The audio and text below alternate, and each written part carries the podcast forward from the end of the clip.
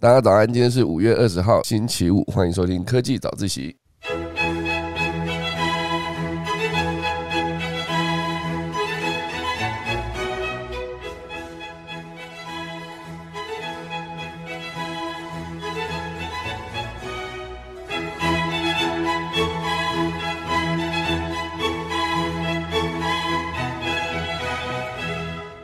好的，今天科技早起要跟大家聊几则消息。第一个是迪士尼，哦，迪士尼最近动作频频啊，不管是它的迪士尼 Plus，也跟进了 Netflix 的一个低价版本的迪士尼订阅计划，然后就可以在里面一样安插广告。那其实还有另外一块呢，就是迪士尼也打造了一个米奇米妮的一个元宇宙。其实我觉得以他们这么多 IP，然后这么多受欢迎的角色去打造元宇宙是非常适合的一个一步，尤其是现在刚好就是跟上了现在这个风潮，我相信他们应该也是筹备了很久，就是一步到位的把这个元宇宙打造出来。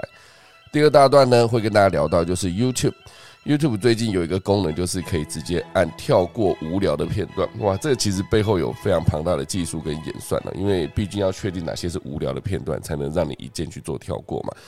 实际的执行细节怎么做呢？等一下来跟大家分享。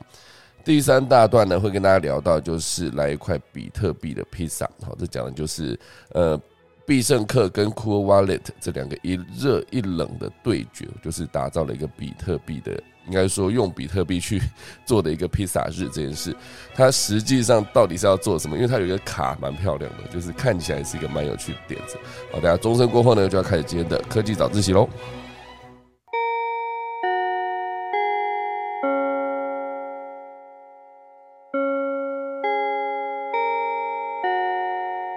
今天第一则呢，先来跟大家聊一聊，就是我们的呃迪士尼相关，接下来因为迪士尼 Plus 接下来做了很多的一个新的措施，我就先从它的。低价版的迪士尼 Plus 这个方案，好，先聊起，下半年会推出。好，迪士尼也宣布说，接下来会有安插广告的方式。因为美国的传统电视频道呢，在每小时播放的总长大概是十八到二十三分钟的广告内容。假设一小时有六十分钟嘛，它有十八到二十三分钟在播广告。哇，这其实已经比我之前在做电视节目的时候，是一个小时的节目，大概就是时长是四十五分钟。另外的十五分钟是广告，那那个广告就是以一个五段式破口的方式播出嘛。所谓的破口就是进广告的时间，所以一个一小时的节目，我们通常就是把它剪成四十五分钟，四十五分钟里面又把它再拆成五段，然后每一段结束就可以直接进广告。这一切都是剪好的袋子之后呢，然后我们就交给我们电视台的主控。用主控去直接把袋子做播出的同时，直接把广告也安插在里面。所以以前我还没有在做电视从业人员的时候呢，我就会觉得很神奇，就是那个秒数到底是怎么算？因为每一个广告它其实就是在进广告的时候的分秒必争嘛，每一秒钟其实都非常的珍贵。以前都是以一秒多少钱来算一个电视广告，可能呃有一些是一万两万，有些是三万四万，有一些是到七万八万，就是以一个它如果是非常多人看的，类似比如说。一些剧之前有一些剧非常红的时候，他们的广告的每一秒钟的费用其实非常的高，所以以一个目前为止迪士尼 Plus 下半年会推出这个安插广告的方式，就先从传统市场的统计数据开始讲，就是每小时内一小时的节目会播出大概十八到二十三分钟的广告，其实比我想象中已经长很多了，因为我之前就是一直停留在十五分钟就很多了，就是很长时间你在电视。进广告的时候，大家现在回想一下，大家之前在看电视的过程，虽然那应该已经是。有点久之前的事情了，因为现在会有一些比较会听科技早起的节目的朋友呢，很多都已经是直接走到，要么就是在网络上面看看串流影音，要么就是直接去看 YouTube 里面的内容，持续在观看传统有线电视，把讯号拉到家里自己去按遥控器在看的这些朋友，可能相对已经渐渐的减少了。所以以在看电视节目的时候，就是大家只能用回想之前的过去的样子。你在看电视节目的时候，是不是一进广告你就有几件事？要么就去上厕所，要么你就去换别台，对不对？就很长，就是两个节目都蛮精彩的，你就一直做切换。有些时候你在看一个球赛，刚好在那个时候打到，比如说棒球打到九局下半，然后那个篮球打到第四节，好剩三分钟，类似这样，然后还在那边焦灼，就是差一分、差两分这种，你就会。很想要一直盯着这个看，可是中间就还是会有进广告的时候，比如说暂停的时候进广告啊，篮球暂停，或是棒球在换投手时候上去会先有一段练投的时间，所有的进广告都会导致观众的离开，那更不用说一些综艺节目，第一段播完，然后他再播一个下段预告，然后播出那个下段预告的时候，其实我之前讲过蛮多次了。很多时候下段预告播完的时候，他可能不会在下一段出现，可能在第三段、在第四段，甚至到第五段才出现，然后就被一个这个钩子一路勾了四个呃四个进广告的时间，然后就一路到最后面，他就让一个观众可以持续留到最后面，因为他在进广告之前播那个预告，哦，他会有机会让你就是。持续想要看下一段的节目，即便你换台换去别的地方，或者是你去上个厕所，你去拿个东西买个东西回来，你就会一直期待说你还是要把下一段看完。所以以这个播广告这个逻辑来看，其实很多的服务会让你免费看，然后像 YouTube 之前免费看，然后前面就会安插个广告啊，最早其实安插个五秒，然后后来就变成一个五秒可略过，我觉得它可能播更长，你没有略过它就播很长这样。现在是直接演变到已经变成说五秒。可略过，可是是两个五秒，你就硬生生得把两个五秒看完了，就等于每一次看这个影片可能会扣掉那个按的时间，可能会每一次大概是拖到六秒，甚至有可能到七秒。因为很多时候我会觉得它的五秒是从零秒开始算，就是零，然后就应该说六，应该说五四三二一零到零的时候，它才会跳出那个按略过，所以两个基本上就直接耗掉你十二秒。那那个时间其实你每天大量在看 YouTube 的时候，最后你就会受不了，说好，我去订阅你的那一个会员计划，就是直接。付钱之后，你就可以不用看这些广告。可是我也确实有很多朋友，他是做行销相关的，他就会说他不能把这个略过，因为他必须知道说哪一些内容会持续播放在 YouTube 上面，或者是他必须先理解他自己这一个受众啊，比如说几岁的工作男性、几岁工作女性等等，他会被推送到什么广告。目前为止，那一个演算法会推送给你的几块，一块就是你可能感兴趣的内容。另外一块就是他觉得你可能需要的东西的广告，好，所以它的推送是一个相对比较精准的一个过程。好，那当然，目前这则消息传出的是 TechCrunch 好这个网站从迪士尼方面获得证实喽，表示日前提到将在下半年推出以广告支撑的低价版迪士尼 Plus 的服务，将会以每小时出现四分钟总长的广告形式运作。哦，就是会用这种方式，每小时出现四分钟。那当然，以一个比如说电影好了，好，如果大家之前有有线电视在看，比如说卫视电影台，可是我记得以前 HBO 在播电影的时候似乎是没有广告的，我印象中了。哦，还有一些什么龙翔电影台啊、未来电影台，哦，就很多这种电影台。还有一个是什么？有一个英文的，一时间讲不起来。反正总之，在看电影的过程中被切广告，其实是非常痛苦的一件事情。有些时候就是正紧张嘛，那当然有一些就是在操作电影上面播广告的频道会比较有良心一点，它就会相对从比如说每一部电影它都会有一些分成大段大段，它有个大段落的时候帮你做一个进广告这个概念。不过这种频率多，你还是会觉得很烦的，因为对我来说。电影是不能被打断的，一旦被打断了，我要再回过头来进入那个看电影的状态，就是进入这个剧情，我又需要很长的时间。可能某种程度上是我这个幕后从业人员很容易就是会分心到我在思考幕后如何去执行跟制作这一块。好，所以以这个迪士尼 Plus 接下来如果下半年呢会以每小时出现四分钟总长的广告形式运作的话，那要代表说每一支电影都有可能在这个小时里面被打断一次到两次到三次哦，类似。是这样子，所以相比目前就是呼噜这个频道哈，它是以应该说平台，它是以广告支撑整个运作的成本哈，呼噜是以每小时内安插总长七点四分钟的广告内容来计算，显示以广告支撑的低价版 Plus。呃，服务会有较少的干扰，因为毕竟呼噜是七点四分钟嘛，那迪士尼 Plus 是四分钟。可是再怎么样呢？如果大家是一样会没办法接受，就是电影看到一半会有广告的话，那最终大家还是会去买它的所谓的高价版哈，就是不会是买低价版这个概念。那至于每分钟哦，应该说每小时安插总长四分钟的广告内容是否会造成干扰呢？以目前的市场统计的数据显示。美国传统的电视频道在每小时安插十八到二十三分钟的广告内容，显然，哦，迪士尼采用的广告形式亲和非常多，毕竟就是四分钟跟二十三分钟的差距，有六倍的差距。不过呢，迪士尼目前为止没有公布透，呃，没有透露具体的广告的广告支撑的低价版迪士尼 Plus 服务的订阅价格。不过依照之前的说法呢，好，迪士尼暗示以现行每个月是七点九九美元的无广告版本，所以未来有可能在某个时间你调涨后那无广告版本的同时，再推出低价版，它的概念会有点像是麦当劳在涨价的时候，麦当劳涨价的时候都会先把那一个某一个原价啊，比如说他是要把那个早期大麦克餐一整套九十九块嘛，他要把它涨到一百零九，然后他就会直接公布现在是涨到一百零九。就是那个上面的标价写到一百零九，可是，在这一段时间呢，涨价之前的这段时间，换完招牌这段时间，它还是依然可以用特价九十九去购买大麦克。那对大家来说，就是第一，你看到了它涨价的资讯；第二，你买的东西还是原价啊，甚至它在这一段促销时间呢，也还可以在，比如说额外再给你，比如说你在加购什么呃。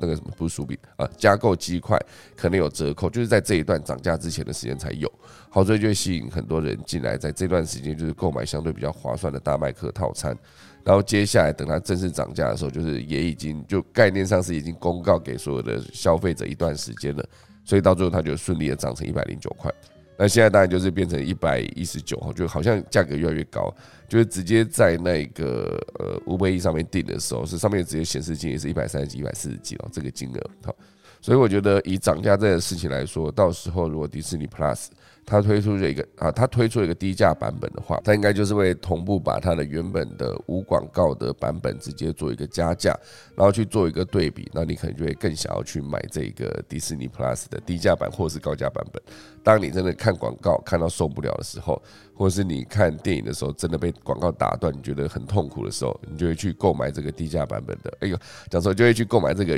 原价的呃无广告版本，就是七点九九美元，可能会更涨价了。因为七点九九现在用八八块来算吧，八三二就两百多，就还不到三百，这样不到三百块台币。那这就是迪士尼 Plus 呢，应该说它接下来会推行的一个方向。那当然，以刚才一开始提到的标题上面写的是，呃，迪士尼会打造一个米奇米妮的元宇宙。那当然，这中间是有一个背景因素，就是疫情长达了两年。所以观光旅游产业就是重创，你没办法出国了。我觉得那个包括所有的航空公司啦、旅行社，或者是一些需要实体抵达的场域，比如说游乐园，好像是我们的迪士尼的游乐园，迪士尼乐园，迪士尼乐园。我觉得很多时候，很多小朋友都会觉得说，人生应该要去个几次，或是应该要去挤满每一个迪士尼的。就是每一个地方，迪士尼东京有啦，香港有，然后美国有，那你就要去跑遍每一个迪士尼乐园，这样，这是一个对小孩子来说是很多人的梦想的概念。那目前为止我也没有去过很多，就去过几间而已。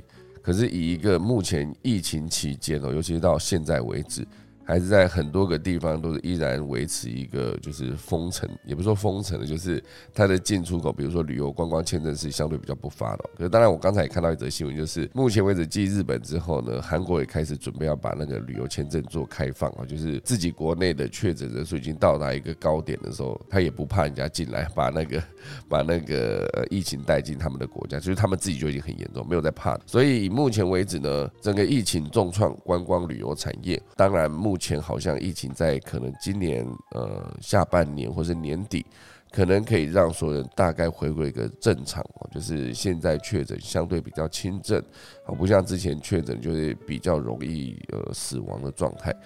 那当然，目前为止，很多的旅游业者，包括一些游乐园业者，纷纷在疫情期间投资了扩增实境，就是 AR 这个技术，让观光跟旅游业呢也搭上了元宇宙的成长列车。哦，所以这个。Global Data 这个研究机构的报告就指出，AR 的市场呢也会在二零三零年达到一五二零亿美元，相较二零二零年的七十亿美元是大幅成长。成长了二十几倍。那与观光旅游业相关的 AR 技术的工作岗位也会随之成长。其中就是美国观光旅游业拥有最多的人数的 AR 跟 VR 的工作岗位，在全球呢是占比高达百分之五十四。所以游乐园借力 AR 的技术来优化使用者体验，算是接下来迪士尼会做的一件事情。尤其是它算是一个乐园的龙头嘛吧。他们在打造那个乐园的体验这件事情，其实是非常棒的一个过程哦。如果有去过的人都会发现，所以接下来如果游客有呃这个需求的话，比如说他们已经打造了一个 AR、VR 的体验，或者是元宇宙的概念。接下来那一个游客呢，只要进入一个叫做“我的迪士尼”哦，就是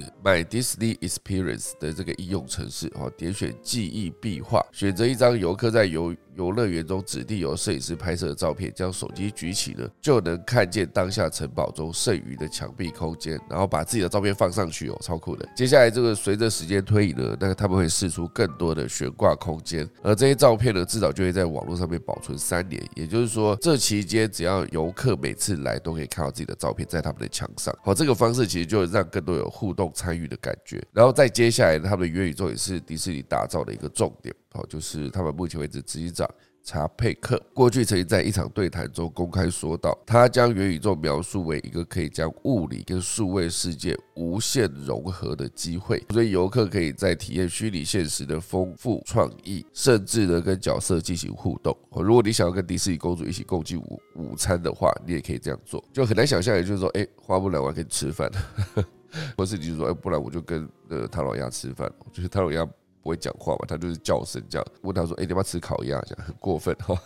所以总之呢，就是迪士尼接下来就是在各项技术的层面上累积了他们的专业以及他们的服务，就是可以在最近也获得一个专利，可以打造真实世界的主题公园，哦，让使用者可以不需穿戴任何硬体设备，就能享受到三 D 虚拟世界的体验。哇，好酷！哦！迪士尼也将利用同时定位与地图建构这个技术，追踪游客的手机定位，好在游客抵达的地方呢，生成个性化的三 D 立体效果，并且投射到与游客周边的立体空间、跟墙壁、跟物品上面。这件事情就是可以直接凭空创造出来，这个让你有这个体验，就是它直接在你旁边出现。所以除了迪士尼之外呢，另外一个知名的主题乐园就是环球影城啊，也引进了 AR 的技术，它甚至打造了一个任天堂的主题园区。哦，所以有一个旅游。游乐设施叫做马里奥赛车库巴的挑战，就是一个结合现实轨道游乐车跟 AR 的云霄飞车，就好像让游客在赛道上面开着赛车的同时呢，还能在 AR 的世界中跟其他玩家丢道具。如果玩过马里奥赛车，就会发现，它其实竞技的过程中，你可以攻击其他的对手，比如说丢香蕉皮让大家滑倒，类似这样，或者丢炸弹让大家爆炸，就可以拖住别人，然后你就可以继续往前冲这个概念。所以这个马里奥赛车如果打打造一个虚拟跟实体结合这个概念，然后它是一个云霄飞车，你戴着你的这个头盔，就可以直接感受到，好像你以前在玩迪士尼啊，在玩那个马里奥赛车的时候，是操作某一台马里奥赛车的角色。可是接下来你就是一个亲自在开赛车的人啊，这个感觉其实会变得更有立体感跟临场感。好，所以这在技术层面算是一个非常棒的一个进展，把这个服务整合它的 IP，让更多的体验做到更极致。来吸引更多的游客参加，我觉得这就是这个游乐园持续进步跟持续吸引人的一个原因。好，那当然讲到元宇宙这件事情呢，就是还可以再传到另外一则消息，就是美军好，美军话锋一转了，美军目前为止也在打造自己的元宇宙啊，这是来自 Inside 哈这个的报道，他还写说美国的国防企业已经抓住了 MetaVerse 的热潮啊，他们正在打造的东西跟 Meta 的虚拟世界相去甚远哦，就是他们。目前为止，比如说以以前来说，很多的美国的空军，好，它的战斗机飞行员呢会进行 Metaverse 的实验。就是乘坐一台就是喷气式飞机掠过加州沙漠几千英尺的高空，同时还要戴着特制的 AR 头盔跟一组系统连线，然后这组系统就是有一个看似幽灵般发光的空中加油飞机的图像。那一名飞行员呢随后就可以使用虚拟加油机演练加油的流程，所以另一名飞行员就在旁边待机哦，就可以来到一个刚发展中的军事虚拟世界。所以某种程度上呢，它是可以在训练的过程中让你更有实体的感觉，因为 AR 它的概念就是你可以看到现场的环境，然后同时间看到现场不存在的东西，比如说它是一些数据跑出来，像钢铁人的钢铁衣里面看到的那些资讯，也有可能是其他的物品哈，比如说这个战斗机飞行员他要练习空中加油的时候，他就在这个 AR 的眼镜上面直接投放一个空中加油的机器，也不是说一个空中加油的飞机，就必须在整个训练的过程中把这个虚拟的空中加油的动作完成。或者比如说你要如何对好位置，然后如何维持距离，然后如何维持你的速度等等，好，这全部都是训练的过程。所以 AR 它有机会是整合非常多的训练啊，包括地面部队、陆军，其实都可以直接做这样子的训练。那这个用 A R 和人工智能跟电玩画面如果结合起来，就可以让整个战斗机的飞行员呢是一边对抗居力哦，一边练习怎么跟虚拟的其他国家的战机作战。因为对抗居力概念就是你坐在飞机上，就确实你在飞机上。那另外一块就是，如果你是要呃练习跟其他的对手演练，以前没有这种虚拟技术的时候，你必须真的找一个，好，比如说他们要跟米格机对打，每次提到米格机，就是会出现在美国的很多的电影，比如说 Top Gun 哦，就是捍卫战士里面，里面的对手就是俄国的米格机哦，在那个时候，所以以前如果说要有一个这个训练，就必须有一个这样子的对手，就是真实在那边有人在操作那台。飞机来当做你的靶机，让你练习。这个概念在那个 T 三四，我之前看的电影里面也出现了。就是当时德国真实训练他们的坦克部队，也是一定要找俄罗斯的一个某一个坦克，然后来当做训练。因为有一个实体机在变的时候，你会发现，比如说那台机、那台坦克它的移动速度，然后它的比如说它的装甲等等各式各样的，就是跟实战会变得更接近。所以以在空中训练，就比如说是对手就是其他国的飞机，这边写的就是中国跟俄罗斯的战机，哈，就是他必须做这样子的练习。某种程度上呢，这些训练的过程中，也可以自由设定对手的难度，所以对手也可以有人类远端控制，或者是人工智慧模拟。就是远端控制其实也是一个，你可以找个有经验的飞行员，让他来控制这一个靶机。哦就是这一个对手的战机，这个虚拟的。当然，我觉得这样子的训练是有机会变成一个更有效率的方式。所以，MetaVerse 的概念呢，已经融入了很多最新的军事系统，包括 F 三五的战斗机、高科技头盔，内涵就是一组 AR 的显示器，可以在飞机的周围画面上就是显示遥测数据跟目标资料。所以，二零一八年的美国陆军也宣布向微软支付二二零亿哦两百二十亿美元来开发专为士兵设计。计的一个 Hololens 的头盔，并且命名为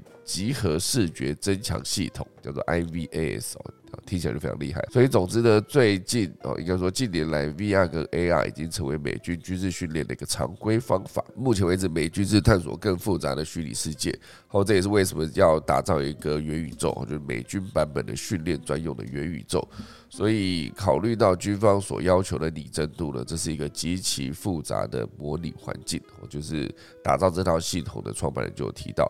你可以让现场与会者参与模拟训练，或把角色设定为 AI。那这其实全部都有助于他们的训练。好，这就是美军目前为止跟高科技结合，然后来打造 VR、AR 技术之外。还整合成一个元宇宙的一个相关的消息，所以我觉得现阶段当然在元宇宙的概念上面有非常多的个公家单位或者私营企业都有在进行这一件事情的转型，所以就看接下来呢很多后续，它是有办法把元宇宙这个概念整合的更好，来打造更有效的，不管是训练还是。娱乐各个领域的需求来满足所有的消费者，这就是今天的第一大段。那第二大段呢，会跟会跟大家聊到，就是如果之后你没有时间看完整个 YouTube 的影片，YouTube 的新功能就可以让用户在影片播放器中选取重播次数最多的片段，直接跳到最多人看的地方。这件事情呢，就可以直接回到大家在观看 YouTube 的时候，或者观看一些串流影音的时候。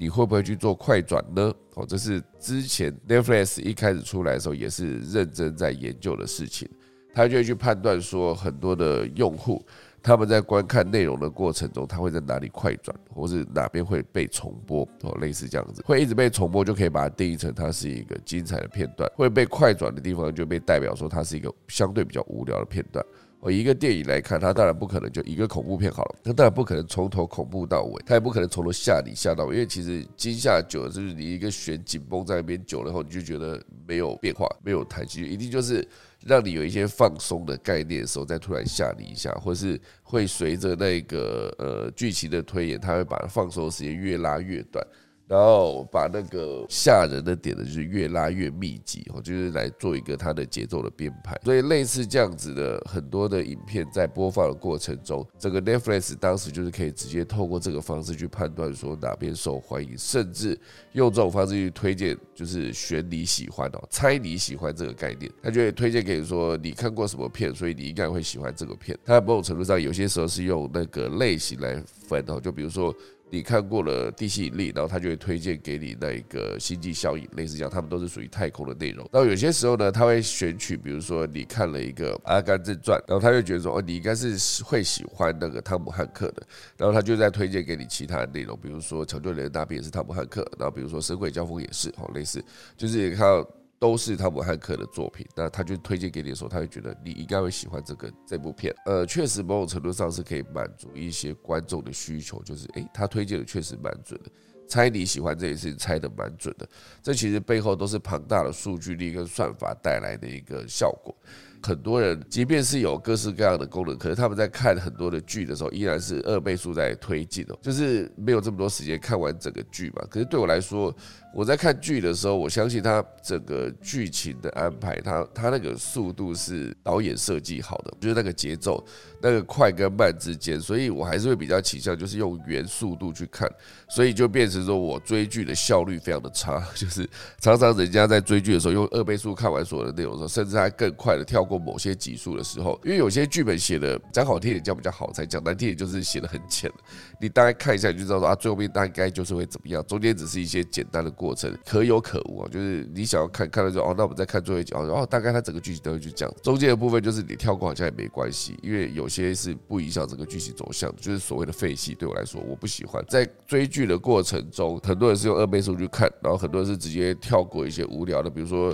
有一些会讨论剧情的讨论区，他们写说哦这个剧总共有十集，大家就看一二八九这样就好了，中间的三四五六七你根本都不用看了，因为没有意义哦，类似这样哦，甚至还有更简单的方法。就是去看类似最早期的古阿莫推出一个什么三分钟看完钢铁的第一集，或者再推出一个什么呃二十三分钟看完整个复仇者联盟，类似这样子。这一种就是边安插那个影片的画面，然后边用口白去讲剧情，然后去。讲一些精彩的点，让观众看完都觉得说哦，原来这部戏长这样子。我这也非常不喜欢这样的做法，因为我觉得所有的影音铺的，毕竟我自己也是在做幕后的从业人员嘛。我觉得写剧本的过程中，就是会有他的安排跟巧思，它都是非常重要的一个铺陈跟存在。所以用这么简单的方式用口语表达直接讲过去，然后就结束了这一切，我觉得是一个不太 OK 的行为。至少在我自己在看的时候，我是不是太喜欢？可是后来发现，现在人真的很有限的时候了。对我来说，就是我看了他介绍这个开头，我觉得 OK 好，我觉得这个开头我非常喜欢，那我就直接停止那个影片，直接去看那个原档。就比如说我看到那个 T 三四，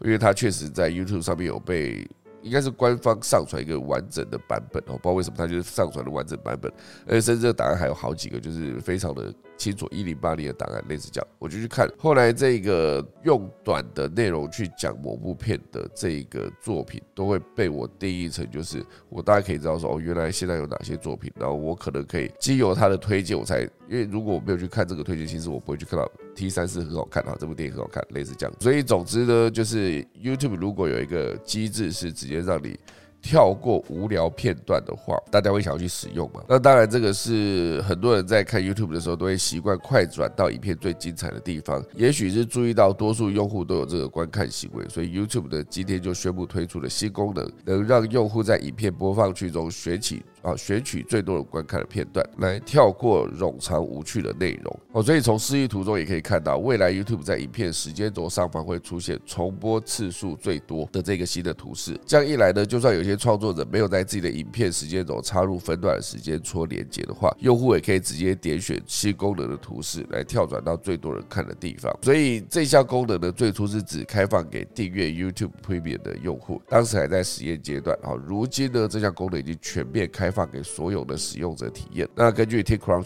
提到的，桌机版 iOS 跟安卓平台的 YouTube。都可以使用这个新功能。而 YouTube Premium 的用户呢，现在就可以从 YouTube.com 然后 Slash 六哦里面去进入体验这个功能。所以这个功能就是可以在影片播放的红色进度条后方，隐约会有个灰色的流量图。如果灰色流量啊，就是在影片里面位置越高，就表示那一个影片的播放次数越多，所以就可以透过图示快速跳到那个播放片段去观看。那重播次数最多这个功能呢，也可以让创作者更了解用户会想看到的内容是什么，同时也引导的原创内容方向。好，不过也有一些 YouTube 的用户表示，这项新功能某方面会造成一股观影压力，因为整支影片的铺陈大概就是这样。可是，除非你今天真的是一个，好，这不好意思，我必须先举一个，也是昨天看到的一个之前出现蛮久的一个例子，就是有一位老师呢，哦，他直接在教。微积分哦，那微积分一直片有可能高达二十分钟，就是详细的解说微积分的整个细节。写那个黑板写满整个黑板之后呢，那你需要继续写的时候，势必得要把前面前半段的内容擦掉。这时候他就会安排一位就是身材非常火辣的一个擦黑板的小妹。那他那边擦黑板的过程中，就已经看到一个背影在那边擦，然后老师还是持续在左半边讲解，然后他就在右半边擦黑板这样。然后擦完有一个重点就是他会转身走下台，就这样。他的整支影片二十分钟，就是会一直被所谓的网友重播，就是他去擦黑板的过程这样。所以那个老师甚至也是自嘲写。说这是我最详细的解释微积分的一支影片，但我相信你依然是看完还是看不懂，因为很多人就会说，就是一直把重点放在那个哦几分几秒的时候，那个擦黑板的那一位他会去擦黑板，然后擦完会直接走下台，类似这样子。所以只有那几个地方是所谓重播次数最多。那如果在 YouTube 上面这件事情，就是变成以后你可以不用再找底下的留言，很多网友会很佛系的，就是。直接在底下列出说哦，他在第七分三十秒，在十一分二十秒跟呃十八分七呃十十八分七秒的时候会去擦黑板，那大家就可以按照这几个去看他。插黑板跟转身这样就好了。至于老师在讲什么，其实不重要。这个老师也是自己自嘲，甚至他自己就直接把这整个作品是放在一个色情影片的网站上面，后就是甚至还直接得到了那个色情影片的官方去做一个专访，就想说你为什么会有这个创意来我们这边教微积分？他反而在那边就是得到了非常庞大的关注跟流量，甚至还有他的点击财账哦，都做得非常的收入非常的多。好，所以类似这个呃重播次数最多的就是这一支影片的热点这件事情，接下来就是在。YouTube 会更新版正式会推出，而这次 YouTube 的更新版本呢，还会包含一些 YouTube 去年已经推出但是没有正式宣布的功能，像是可以重复播放特定片段的循环播放功能，或者呢是一键自动重复播放的图示选项等等。总之，所有的 YouTube 各式各样的做法都是为了一件事，就是让所有的观众持续留在 YouTube 上面。所以它可以把很多的界面做得更亲民、更无痛，就包括这一个几分几秒是重点这件事情，它直接帮你做了一个记录，然后你可以直接快速找到重点来观看。那这全部都归功于 YouTube 的影片章节这个功能。哦，所以主要就是帮助创作者将影片分成好几个段落。早期我看到另外一种方式，就是它不会在 YouTube 的平台的界面上面显示。可是有一些创作者他比较聪明，就是他假设今天影片分成三段，两分钟是一段嘛，就是啊零到两分钟，然后三到四分钟，然后四到五分钟，然后五到九分钟，类似这样，他假设分成几段。他在分段的过程中呢，他其实在影片底下他就自己有做一个自己的播放条，在他的播放条上面就写说，他第一段写的就是呃我为什么要离职，然后第二段写说我离职后的规划，第三段就写说呃我离职之后去了哪边玩，就等于你在播。看这整个影片播放过程中，你可以很清楚知道说，它分的片段有分成几段，然后每一段大概时间多长，因为那个时间轴也会跟着一起走嘛，然后就会知道说，哦，如果我真的想要看这个人离职之后去世界壮游去了，环游世界哪几个国家，我就直接跳到第三段，就是第五分钟到第九分钟，类似这样子，我就可以直接跳过去那边看，就是你自己去拉进度条，可是你拉进度条是非常精准拉到那个我想看的那个片段，它就是用自己的方式去直接把这个呃分段功能做出来，而且是非常清楚的告诉你，就是内容上面是这一段。进行的主轴是什么？然后你可以第一时间找到你想看的内容。哦，所以以前是你必须额外多做这件事，现在直接在 YouTube 上面就可以帮你完成这件事情。哦，就当然你必须自己写出你的影片章节的切点。所以呢，除了这一次发布的更新版之外呢，YouTube 还针对智慧型电视跟游戏机也推出了支援影片章节的功能。哦。这个功能是二零二零年的五月推出，目前为止已经有两千万个 YouTube 影片支援章节功能。所以 YouTube 呢，它当然是作为影片啊网络长篇影片的始祖，如今却看到它开始将影片切成一小块一小块的短影，的确令人玩味。好，毕竟 TikTok 跟抖音还有 IG 的 Reels 的短影音创作已经成为一个趋势。好，所以如果要保留住自己在影片串流的地位，YouTube 确实必须做一些调整。就是所谓的跟着潮流走这个方向，好，这就是关于 YouTube 的目前为止他们正在做的一件事情，就是可以让你快速的透过章节这个功能跳过无聊的片段。好了，当然这边还有另外一块想要跟大家分享，也是关于呃串流媒体这件事情。之前有在提到说，呃，迪士尼 Plus 刚宣布要成为直播，好，接下来会不会在迪士尼上面有直播？Netflix 也宣布要跟进，就是这些串流媒体他们在做直播的概念中，它到底是要。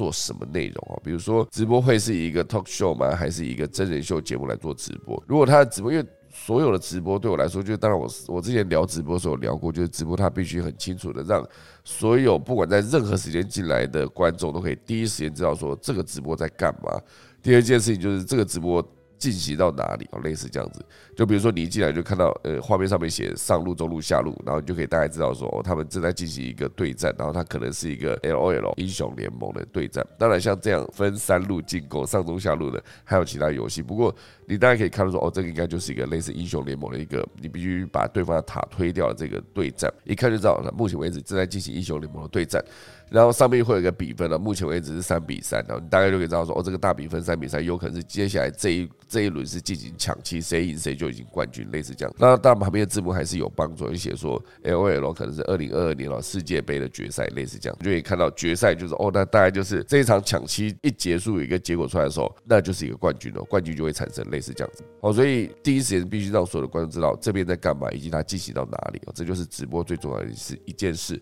因为毕竟直播它能做到的东西。跟他无法跨越的劣势这件事，就是他无法那么精致。他没有办法做精准的那个特效，或是没办法做精准的音乐配乐，或者是大家甚至是连字幕都没有办法给你。但我觉得这件事情有可能之后 透过 AI 的即时字幕这个方式是有办法把它做到一个直播过程中依然可以有字幕可以看。以前我在做全民最大档的直播节目的时候，我就觉得哇，我的观众都看不到字幕，因为演员在讲话的过程中，他就只能凭每一个人发音要非常的标准，因为讲的不标准糊在一起，或是你是整个发音发错的时候，其实没。有字幕的情况下，根本就看不懂哦，原来是这样子，我才想说，为什么我现在对发音会这么这么的。专注跟敏感，因为以前我们的节目没有字幕，哦，难怪。所以我现在常常看到一些人在发音不标准的时候，我都觉得非常的痛苦。因为早期我确实在当制作人的时候，我会去要求每一个后来的新进演员们，就是无论如何，请你把讲话一定要讲清楚，要不然在没有字幕的情况下，你如果上台讲的东西糊在一起，那我们没有任何人可以救你，因为观众全部听不懂，他们就会想要离开这个节目，他们就想要换台，类似这样。原来如此，我今天终于找到一个原因了，就是为什么我对大家的发音这么的在乎，可能就是真的是那时候的一个职业病，我就必须让每个人发音都讲得非常的清楚，以免我们的节目在没有字幕的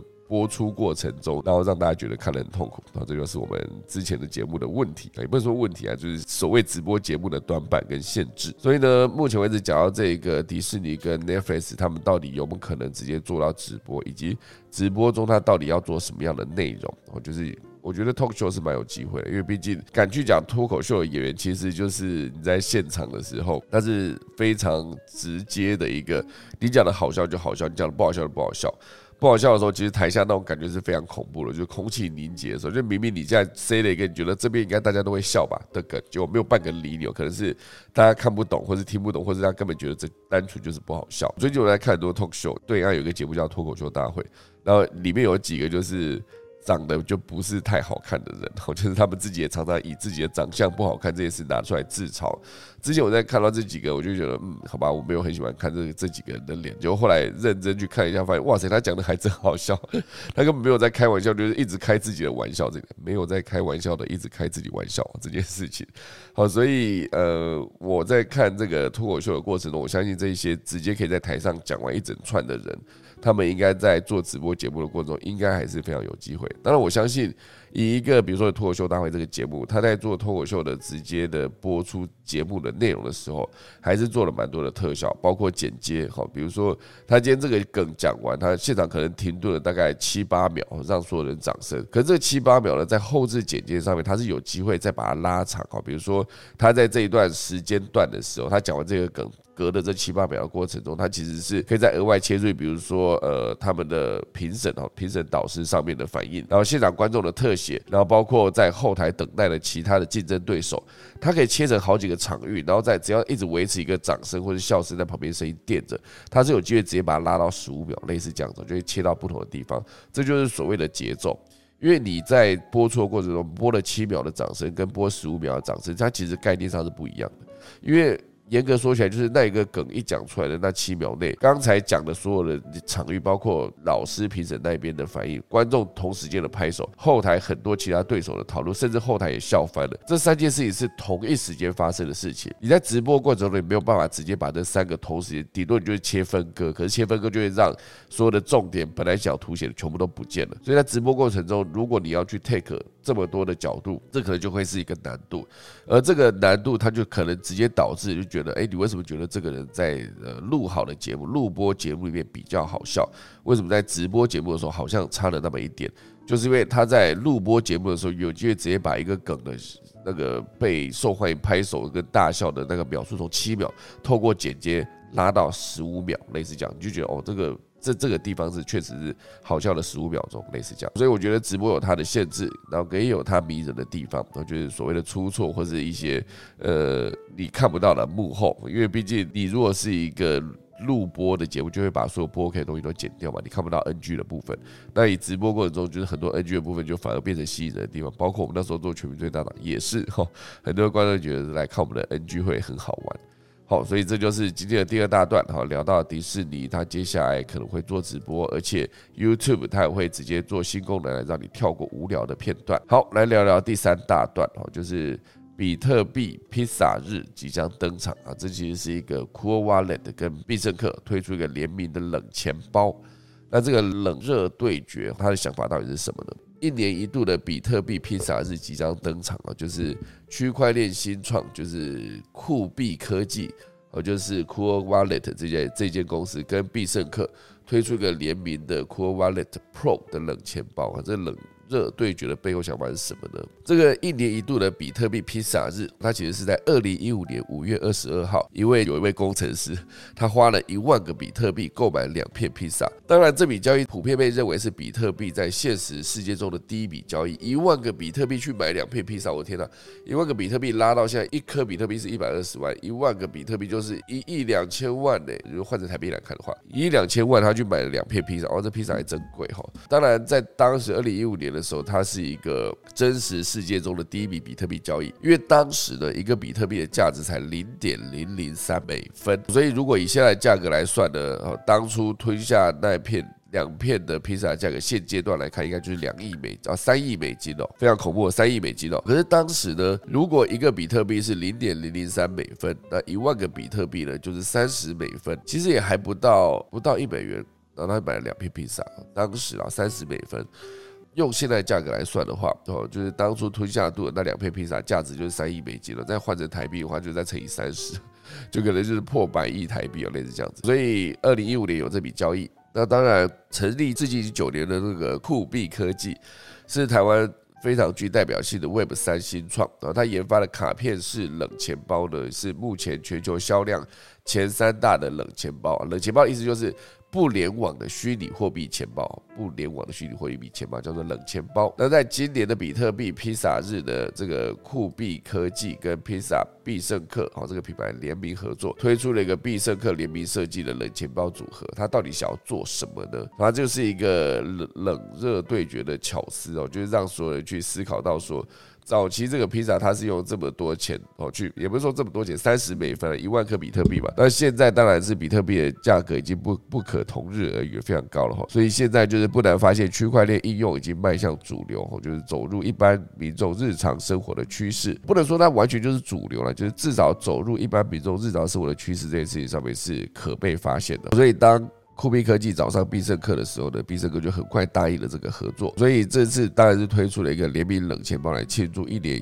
一一年一度的比特币披萨日。背后有一个巧思，就是必胜客做的是热食，那对上这个。冷钱包的冷哦，就是外界形容这是虚拟世界首次的冷冷热的结合哦，这两个字实在够难念了。冷热的结合，那外包装是采用真实披萨的盒子，营造出一种仿佛是要吃披萨，但是打开来却是一个冷钱包这个惊奇感。所以今年的当然这个 Cool Wallet Pro 就是今年五月推出的这个服务，本来就是基于冷钱包产品的升级版，特色就是增加了虚拟资产管理的功能。所以这一次的联名冷钱包的套组呢，每一组售价是一百五十九美金。那内含一个必胜客联名设计的 Cool Wallet Pro 的冷钱包之外，还赠送必胜客的双层美式腊肠个人披萨免费兑换序号、环保餐具、个性化贴纸以及 FID 的防盗刷信用卡卡夹，总价值大概是近千元的一个内容物，所以一百五十九美金去换到一个近千元的内容物，好，类似这样子。但是最最重要的重点是他做了这个行为之后呢，他有机会抽比特币哦，每周抽出十位幸运得主。各获得十万颗 Satoshi 比特币，一个 Satoshi 大概是等于零点零零零零零零零零一颗比特币。总共这四十名得奖者就有获得四百万颗 Satoshi 比特币的一个机会。如果是十万颗比特币，那不得了。可但是十万颗 Satoshi 比特币就不一样哈，因为毕竟一颗 Satoshi 已经是。就是零点零零零零零零一颗比特币哦，所以总之这一次的合作呢，会在五二二，就是后天，在官方的 Facebook 推出一个撒币的活动哈，只要你到必胜客门市官网或透过 APP 都可以直接购买任意尺寸的双层美式。我现在好想吃披萨，可恶啊！这个广告啊，这不是广告，这个新闻真的是非常的魔性。我今天中午就来叫一颗来吃。好，所以总之这是一个冷热结合的活动，算是一个蛮有趣的联名，大家如果有兴趣的话，可以去参考看看。好，以上就是今天的可以找些。解说内容啦，先来进行今天农民历。今天是五二零，农历四月二十号。目前为止还是立夏哦，今天是好日子，好到不行哦。一嫁娶、祭祀、祈福、求事、开光、出行、出火、拆卸、动土、上梁、认养、入宅、迁徙、安床、安门、开市、交易、立圈、挂匾、栽种、破土、安葬，以这么多事情，他只记哦，就是辞送跟修造。辞送是不是打官司呢？今天可以去嫁人，可以去拜拜，然后可以去把匾额挂上去。可是你今天要告人的话，哎，不好意思，今天不适合，好，今天不要去做辞送这件事情。好了，以上就是今天五二零的科技早起来打下个钟喽。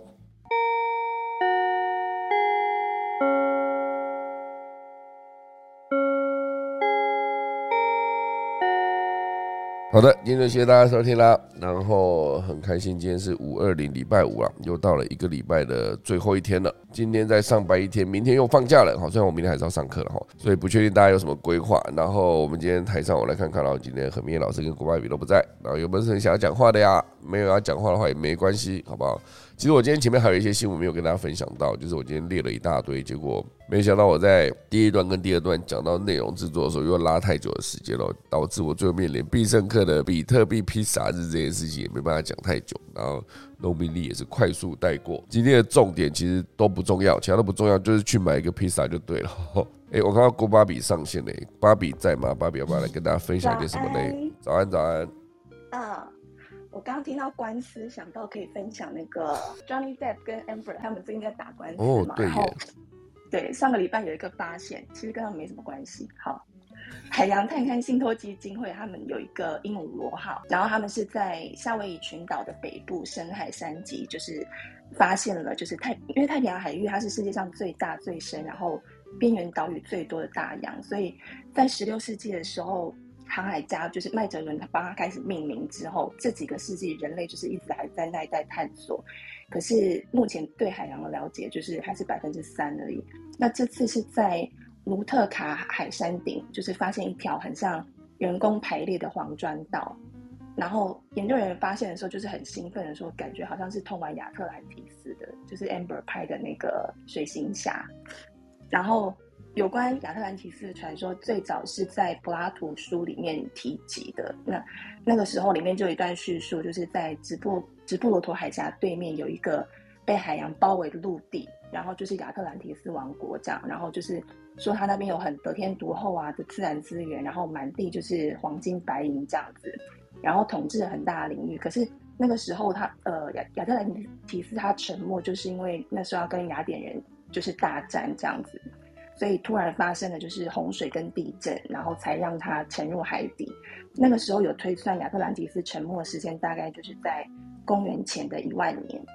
然后可是这边研研究人员还是有说明啦，就是发现那条黄砖道地点是因为起源是火山的水下山脉，所以这个干涸的湖床目前研究是它是透明的断裂流。嗯，就是说这个直角砖的裂缝可能是因为。多次的火山喷发，然后又被海水冷却才形成的巧合。嗯，不过拍摄到那个照片的那条路真的就是很干净，像有人在打扫，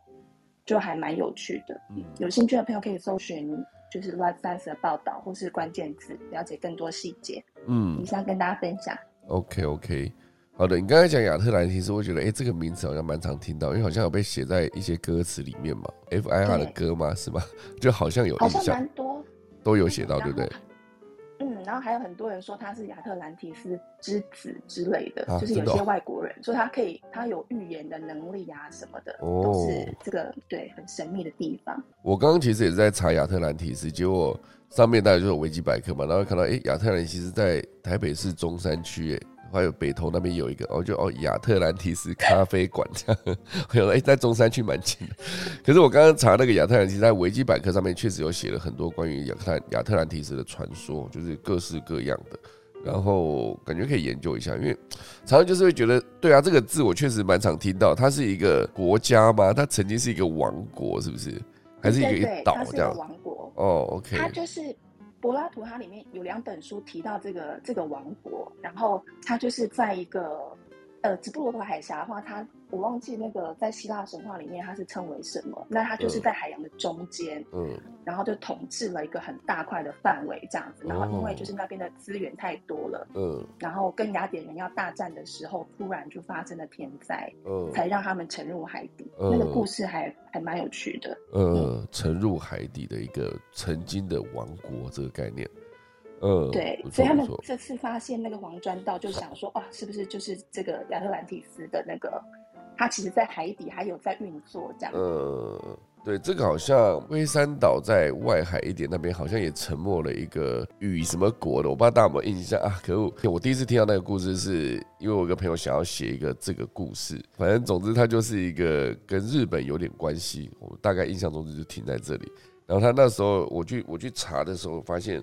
哎，好像真的蛮有趣的，就是真的跟这个亚特兰蒂斯有一点接近。有些人潜水下去会看到当时的一些遗迹，这样子。与那国岛。对啊，就与那国岛啦。我刚才记得有一个与啊，龟山岛跟与那国岛距离一百一十三公里。然后，它算是一个行政区划定是属于冲绳县崇山郡的与那国町，算是日本最西端的一个岛屿。那原本那个地方也拍过一个日剧《小孤岛大医生》的拍摄地，它不是一个沉默的岛，可恶！好了，我那时候印象非常的破碎。哎，对啊，它底下还是有一个海底遗迹啊，所以我没有记错嘛。海底遗迹是在一九八五年被发现的吼，所以是有一个探险家偶然发现非常奇特，属于。母大陆古文明的水下建筑结构，看起来非常的酷。但是二战后，一九四五年到一九七二年间，美国统治琉球期间是被美国统治，后来是到了冲绳政权移交，才再度回到日本治理。所以十四世纪上的这个与那国岛跟冲绳本岛本来就有贸易往来。那一五一零年的琉球王国的上真王在位期间就被纳入琉球国的版图，到一八七九年就改成隶属于冲绳县啊，一路到现在。总之，大家如果有兴趣的话，可以去查一下与那国岛。与就是你与我的那个与，那是那边的那国，就是国家的国。与那国岛，我真是就是突然想到的这个，就是分享给大家，好不好？我们感谢国宝美今天带来的亚特兰提斯的消息。好的，时间来到八点零九分了。总之，今天就谢谢大家收听，我来准备打下课钟喽。